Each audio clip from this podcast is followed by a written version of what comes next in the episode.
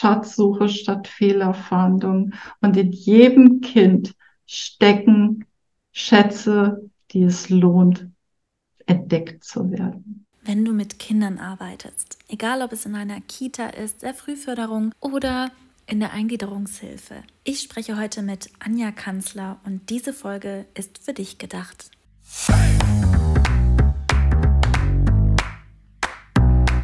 Wissen und Inspiration für das Sozialwesen. Viel Spaß mit dem eMpower Podcast. Gütersloh oder Paris? Hm, Gütersloh. Auto oder Fahrrad? Hm, Auto. Deftig oder süß? Hm, deftig. Demokratie-Kita oder Waldkindergarten? Demokratie-Kita. Leitung oder Integrationsfachkraft? Leitung. Buch oder Podcast? Buch. Coaching oder Fortbildung? Fortbildung. Online oder Präsenz? Präsenz. Problem oder Chance?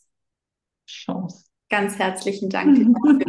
du bist ja auch dafür bekannt, die Chancen zu sehen, die Schätze zu suchen statt Fehler. Du bist Mutter, Autorin von mittlerweile neun Büchern, etlichen Fachartikeln, hast ähm, ja selber eigentlich die ganze Treppe in einer Kita auch genommen, von stellvertretende Leitung über Leitung, Integrationsfachkraft. Ne? Hast ja ganz viele unterschiedliche Dinge mhm. gemacht. Unglaublichen Erfahrungsschatz, den du mitbringst. Bist Weiterbildnerin, Supervisorin, Coach. Also hast einen unglaublich großen Schatz, den du mitbringst mhm. jetzt ja auch ein aktuelles Buch veröffentlicht, weshalb ich mich sehr freue, mit dir sprechen zu können, weil ich natürlich sehr interessiert bin, was wir darin finden können. Und mhm. weil wir es ja auch hier mit Podcast-LiebhaberInnen zu tun haben, darf auch nicht unerwähnt bleiben, dass du auch Podcasterin bist. Richtig. und tatsächlich, also ja, ursprünglich äh, über YouTube äh, das erstmal geschaltet habe und jetzt Juste seit dieser Woche tatsächlich auch in den tatsächlichen Podcast eingestiegen bin und das jetzt nochmal als weitere Schiene für diejenigen, die auch lieber nur hören und gar nicht dabei sehen, die Chance haben, das vielleicht dann auf dem Fahrrad mit Ohrstöpsel auch zu hören. Großartig. Geht ja auch im Auto. Oder im Auto, genau. Ja, vielleicht wollen wir doch direkt mal so einsteigen. Wie heißt denn eigentlich dein Podcast und für wen ist der gedacht? Weil vielleicht gibt es ja hier auch einige, die dann sagen, ja, das will ich mir anhören. Ja, so mein Podcast heißt die Kita Talks und äh, äh, ja, richtet sich an pädagogische Fachkräfte aus Krippe, Kita und Kindertagespflege.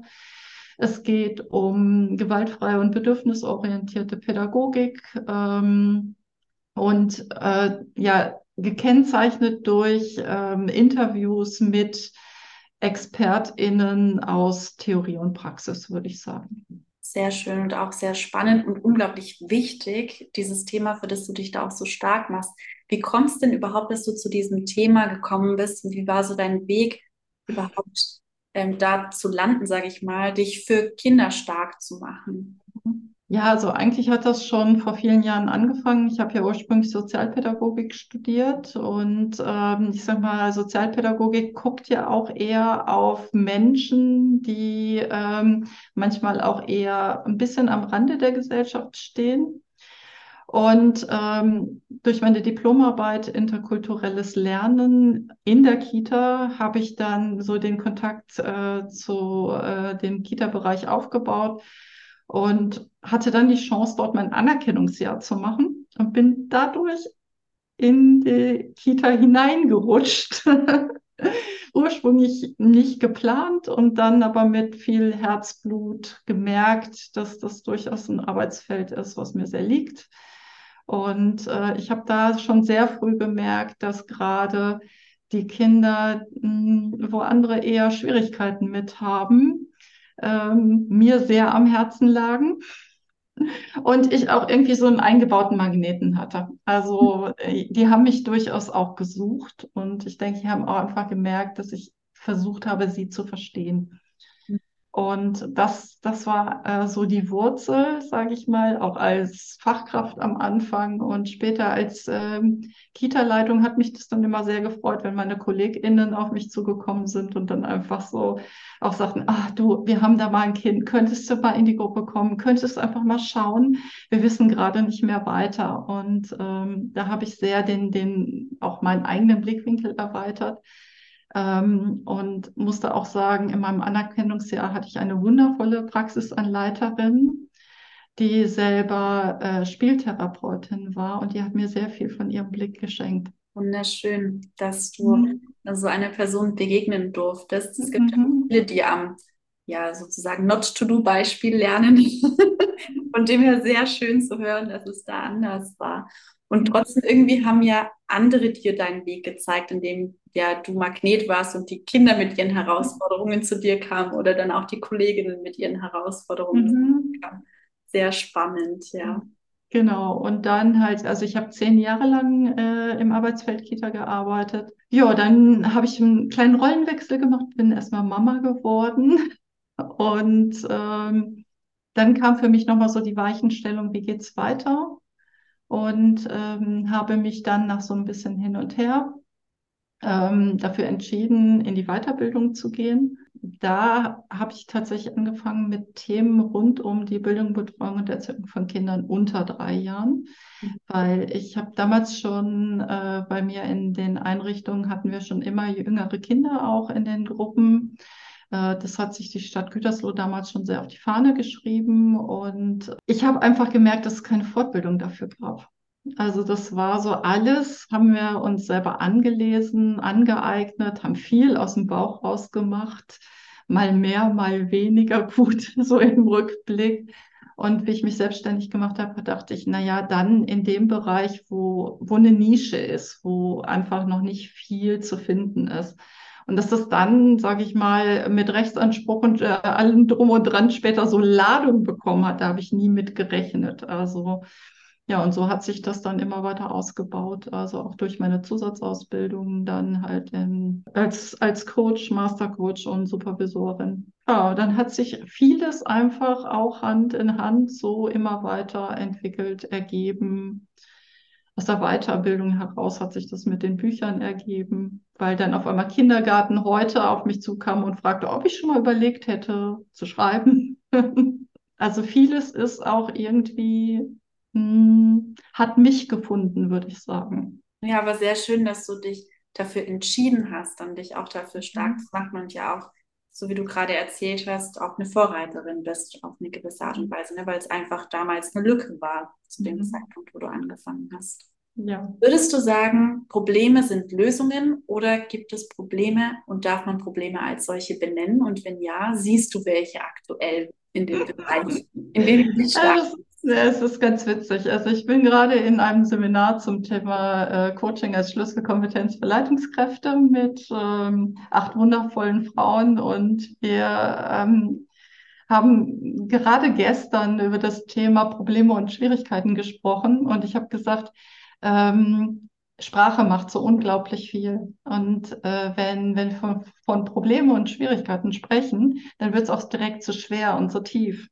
Mhm. Und ähm, ich bin eher dafür, von Herausforderungen zu sprechen.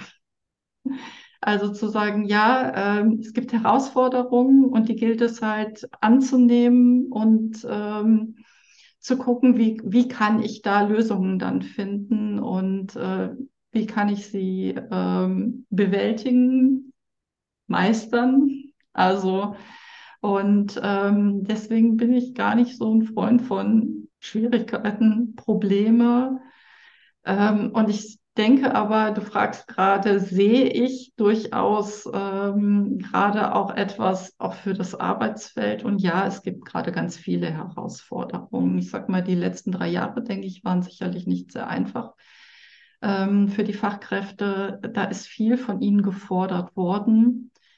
Und ähm, ja, Fachkräftemangel ist in vielen Bereichen gerade ein ganz großes Thema, natürlich auch für das Arbeitsfeld Kindertagesbetreuung in jeglicher Form, ganz logisch. Und äh, ich sag mal, die Rahmenbedingungen sind auch tatsächlich nicht einfacher geworden. Also, und ich denke, dass das tatsächlich eine hohe Kunst und eine hohe Leistung ist, die gerade die Fachkräfte da immer wieder Tag für Tag ähm, ja, erbringen, um dann wirklich auch noch mit viel Herz in die Arbeit zu gehen. Und ich finde es aber gerade auch, ja, ich, ich erlebe einerseits Leute, die sehr frustriert gerade sind und auf der anderen Seite merke ich aber auch, dass da gerade so eine Bewegung nach vorne passiert.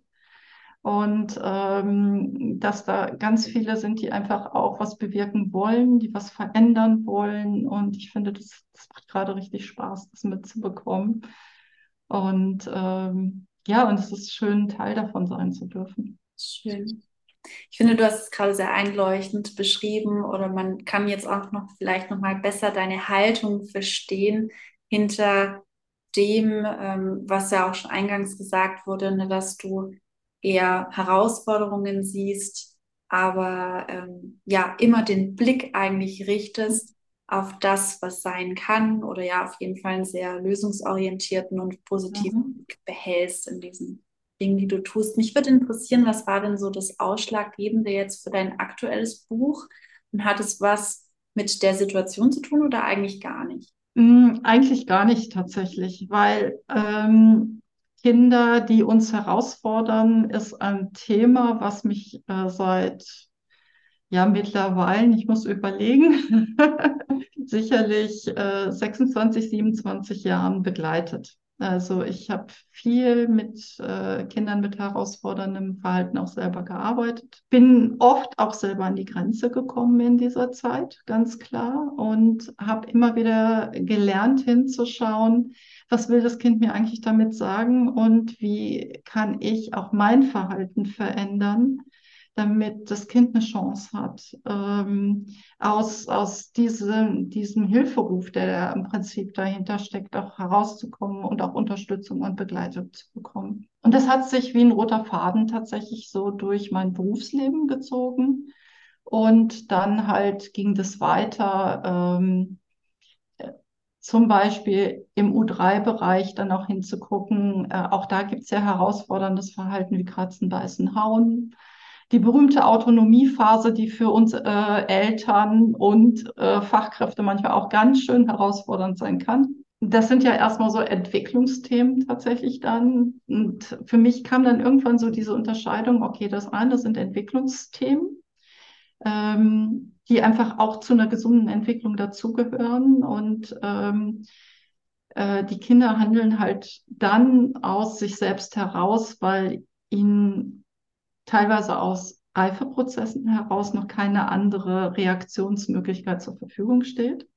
Und dann gibt es aber auch andere Kinder, die halt aufgrund des Rahmens der, der Situation, in der sie gerade steck, äh, stecken, entweder familiär bedingt, gesundheitlich bedingt, etc. pp. Ich denke, da gibt es ganz, ganz viele Ursachen auch, die äh, dann dazu führen, dass die Kinder sich an der Stelle auch mit herausforderndem Verhalten zu Wort melden und sagen, hier stimmt gerade was für mich überhaupt nicht. Und wie gesagt, das ist so ein, so ein roter Faden. Und äh, um auf das Buch zu kommen, letztendlich äh, ist es dadurch entstanden.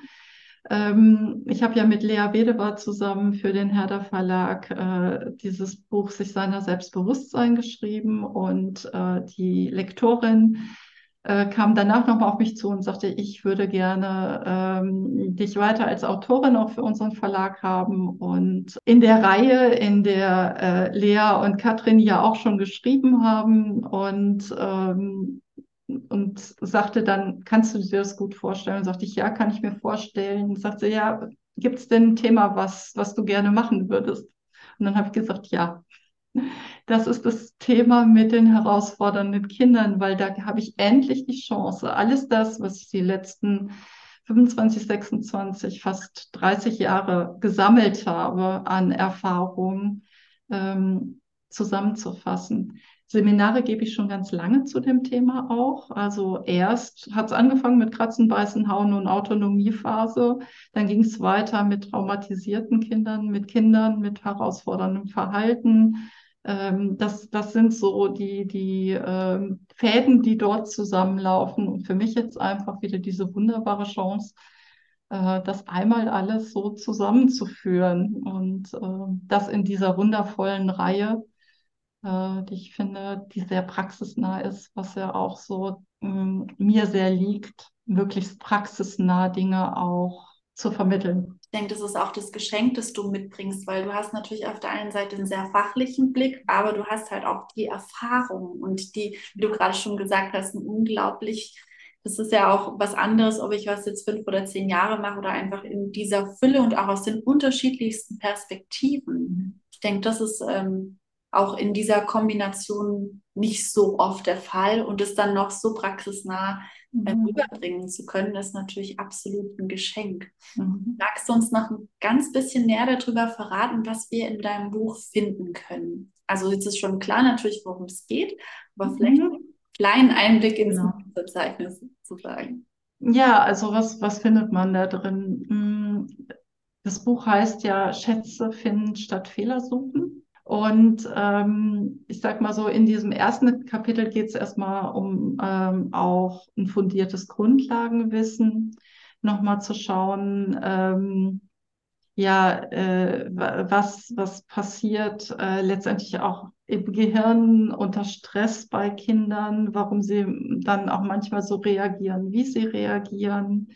Ähm, es wird unterschieden auch zwischen Ursachen und Auslösern im Verhalten äh, und es geht um den verstehensorientierten Zugang. Ähm, auch zu sehen, erst forschen, bevor wir handeln. Also erst wirklich dahinter zu schauen, was steckt denn auch an Bedürfnissen in dem Verhalten der Kinder und was brauchen sie von uns Erwachsenen vom verstehenden Zugang her, äh, damit sie, sie halt auch überhaupt erstmal andere Wege entwickeln können, sich auszudrücken. So, das ist so der, das erste Kapitel. Und dann schließen sich halt Kapitel an, immer auch nach diesem, dass es erstmal ein Praxisbeispiel ist, wo es vielleicht mh, hm, nicht ganz so gelungen ähm, in, in dem Verständnis der Fachkraft zu dem Kind ist. Und dann äh, geht es ja so ein Stück weiter mit dem, äh, was ist passiert, äh, das aufzuschlüssen, das auch nochmal wieder auch ein Stück mit äh, Theorie zu untermauern, zu unterfüttern um dann halt zu gucken, und wie könnte man anders reagieren in der Situation. Also um dann auch wirklich so andere Handlungswege mit an die Hand zu bekommen. Und die Themen sind ganz vielfältig. Also es fängt ganz klassisch an beim Kratzen, Beißen, Hauen als Kommunikationsmittel. Ähm, die Autonomie halt auch, Autonomiephase auch als äh, ja Weg des Selbstständigwerdens, äh, was ganz wichtig ist, also bis hin, ähm, wie auch Konflikte zwischen Kindern zu lösen sind, äh, wie es zu verstehen ist, wenn ein Kind sich auf einmal äh, aggressiv einer Fachkraft gegenüber äh, verhält, also was da manchmal für Momente mit hineinspielen. Also das sind so, so unterschiedliche Themenfelder, ganz normale Beispiele aus der Praxis. Ähm, ein Thema auch, was mir immer wieder sehr am Herzen liegt, sind die Mikrotransitionen nochmal gut anzuschauen, die ja häufig auch dazu führen, dass in dem Moment, wo das Kind ähm, die Situation als unüberschaubar empfindet, äh, dann auf einmal äh, reagiert und äh, wir Erwachsene daneben stehen und denken, was hat's denn jetzt schon wieder? und dabei sind es manchmal so kleine Stellschrauben. Und eine ganz wichtige Botschaft ist tatsächlich, und so ein, so ein Herzstück, was in diesem Buch auch ist, ich habe durch meine traumapädagogischen Weiterbildungen eine Interaktionsanalyse kennengelernt, wo wir nochmal genauer hinschauen, das Verhalten des Kindes auf der einen Seite und unser Verhalten auf der anderen Seite. Und dann zu gucken, wo gibt es da vielleicht auch ein Wechselspiel? Wo lösen wir durch unser Verhalten vielleicht auch manchmal etwas unbewusst aus? und was durch die Gegenüberstellung aus der Situation heraus äh, dann auf einmal anders betrachtet werden kann. Da, da ist so ein bisschen die Botschaft drin, also wir müssen erst unser Verhalten verändern, bevor das Kind sich verändern kann. Also ich finde ganz wichtig, dass wir, wir Erwachsenen endlich die Verantwortung dafür übernehmen und nicht den Kindern die Schuld oder Verantwortung zuweisen für irgendetwas. Mhm. Weil ähm, da vergessen wir einfach auch die Reifeprozesse von Kindern. Und, und es wird so viel unterstellt, was sie angeblich alles schon können müssen. Und äh, was aber ja eigentlich den wissenschaftlichen Kenntnissen überhaupt gar nicht entspricht. Und das ist aber so ein Bild vom Kind, wo ich merke, nein, da möchte ich auch meinen Beitrag zu leisten, dass Kinder endlich anders gesehen werden. Du hast ja in deinem Buch, hast du jetzt auch gesagt, Beispiele drin von weniger gelungenen Situationen. Du kriegst ja sehr viel auch mit von ähm, ja, Praxisbeispielen oder Situationen in Kita oder angrenzenden Feldern. Mhm. Hast du so ein positives Beispiel, von dem du berichten kannst, etwas, was du erlebt hast, wo man sagen könnte, wow, also das war eine Situation, die wäre Bilderbuch gewesen? ähm, sagen wir mal so, ich, also in, in den Seminaren habe ich tatsächlich mittlerweile eher damit zu tun, dass mir viele Beispiele berichtet werden, ähm, wo die, die KollegInnen ja auch tatsächlich nach anderen Lösungen suchen. Was ich aber immer wieder dann gelungen finde, ist, wenn es sich dann in dieser, also in diesem Reflexionsprozess auf einmal so ein Schalter umlegt und ähm, dann halt wirklich Fachkräfte anfangen, äh, die Verantwortung zu sehen und zu übernehmen. Und ein Beispiel aus einem Seminar von letztem Jahr auch, wo die Fachkraft sich unglaublich darüber aufregte, dass das Kind sie und ihre Kollegin immer gegeneinander ausspielte. Und ähm, so dieses, mh, hm, bei mir macht er dann und das kann er ja auch alles und bei meiner Kollegin aber, da muss er halt nicht und dann tut er auch nicht. So, Klassiker würde ich sagen. Ne? Und sie regte sich total auf und vor und zurück. So, und dann haben wir, sind wir so in den Reflexionsprozess eingestiegen. Und, und ich habe doch so gesagt, aber ganz ehrlich, ich feiere dieses Kind. Die guckte mich natürlich völlig kariert an und sagte, wie, du feierst das Kind? Sagte ich, mein Gott, wie, wie schlau ist das denn? Der kennt euch so gut, dass er das so differenzieren kann. Das ist schon phänomenal. Gut, äh, dann sind wir über eine Methode dran gegangen, nochmal zu gucken, mh, hm, was ist das denn, was sie jetzt so triggert an diesem Verhalten und hat das vielleicht was im, im Hier und Jetzt auch bei ihr mit einem Bedürfnis zu tun, was gerade nicht erfüllt wird? Oder hat es vielleicht auch mit was zu tun, was auch in ihrer eigenen Kindheit drin steckt? Und dann sagt er so, nee, da kann ich jetzt gerade gar nichts mehr tun. Da komme ich überhaupt nicht ran und so. Und dann sage ich, okay, lass das mal erst ein bisschen setzen. Manchmal braucht es ja auch ein bisschen Zeit und, und wenn es nicht so ist, dann ist es halt nicht so. Dann finden wir vielleicht heute auch den Schlüssel nicht dazu. Und dann habe ich das erstmal so auf sich beruhen lassen und wir haben, sind im Seminar auch weitergegangen und dann auf einmal sagt er, jetzt muss ich doch was sagen. Ich glaube, ich habe es gerade kapiert. Nicht das Kind ist das Problem. Die Absprachen zwischen meiner Kollegin und mir sind das Problem. Mich ärgert es gerade, dass wir das nicht hinkriegen, uns so miteinander zu verständigen, dass das Kind das gar nicht nötig hat, uns gegeneinander auszuspielen. Und da dachte ich so, Chaka, das ist es, darum geht's, das zu verstehen. Vielen Dank für dieses Beispiel. Gibt es etwas, was dir auf dem Herzen liegt, was du gerne mitteilen möchtest, wofür du auch, ich sag mal, die Plattform oder die Bühne dieses Podcasts nutzen magst? Ich möchte einfach die, die Fachkräfte dazu einladen, sich auf den Weg zu machen, genau hinzuschauen, ähm, Kinder ernst zu nehmen, Kinder in ihren Bedürfnissen ernst zu nehmen. Kinder haben eine unglaublich große Kompetenz und auch ein, eine unglaublich große Fähigkeit, uns zu zeigen, was sie gerade brauchen und sich davon nicht irgendwie ärgern zu lassen an der Stelle, sondern wirklich zu verstehen, das Kind sagt gerade einfach nur, hier stimmt was für mich überhaupt gar nicht und bitte hilf mir, das abzustellen. Und das Spannende ist, wenn wir uns da auf dem Weg machen, begegnen wir uns auch immer wieder selber und die Reise lohnt sich, sich da auch immer wieder selber besser kennenzulernen. Und dann finde ich, ist das ein sehr erfüllendes Miteinander. Dazu möchte ich alle Fachkräfte einladen. Vielen Dank für diese Einladung. Wenn wir die Einladung annehmen möchten und sagen, okay, wir haben hier eine echte Herausforderung oder ich komme vielleicht auch alleine nicht weiter aus irgendwelchen Gründen, du unterstützt ja auf vielfältige Art und Weise. Wie können wir denn oder welche Unterstützungsangebote bietest du denn aktuell an?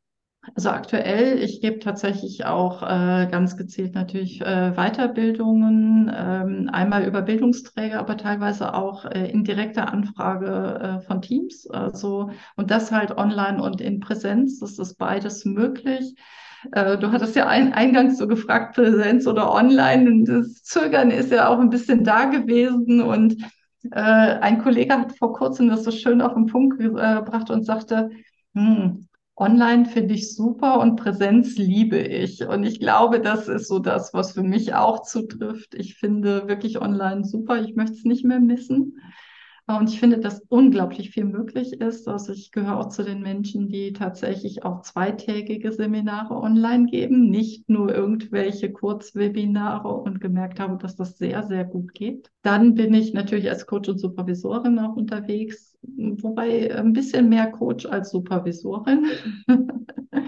und ähm, da halt auch genauso Präsenz wie online, also je nachdem, ähm, was da so, ähm, wer woher kommt und die Anfrage hat, äh, ist da ganz viel möglich. Und äh, ich mache auch einzelne Fallberatungen, Fallbesprechungen.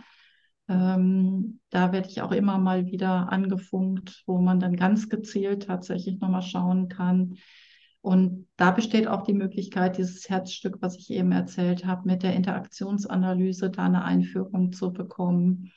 Weil ich finde, das ist eine sehr, sehr wertvolle Ergänzung zu der klassischen Fallbesprechung, weil es wirklich um die einzelne Situation geht, in der Handlung gefragt ist und eben nicht nur dieses allgemeine, was macht denn das Kind jetzt und wer ist denn da dran jetzt bitte alles ne, beteiligt und schuld vom, äh, womöglich auch noch.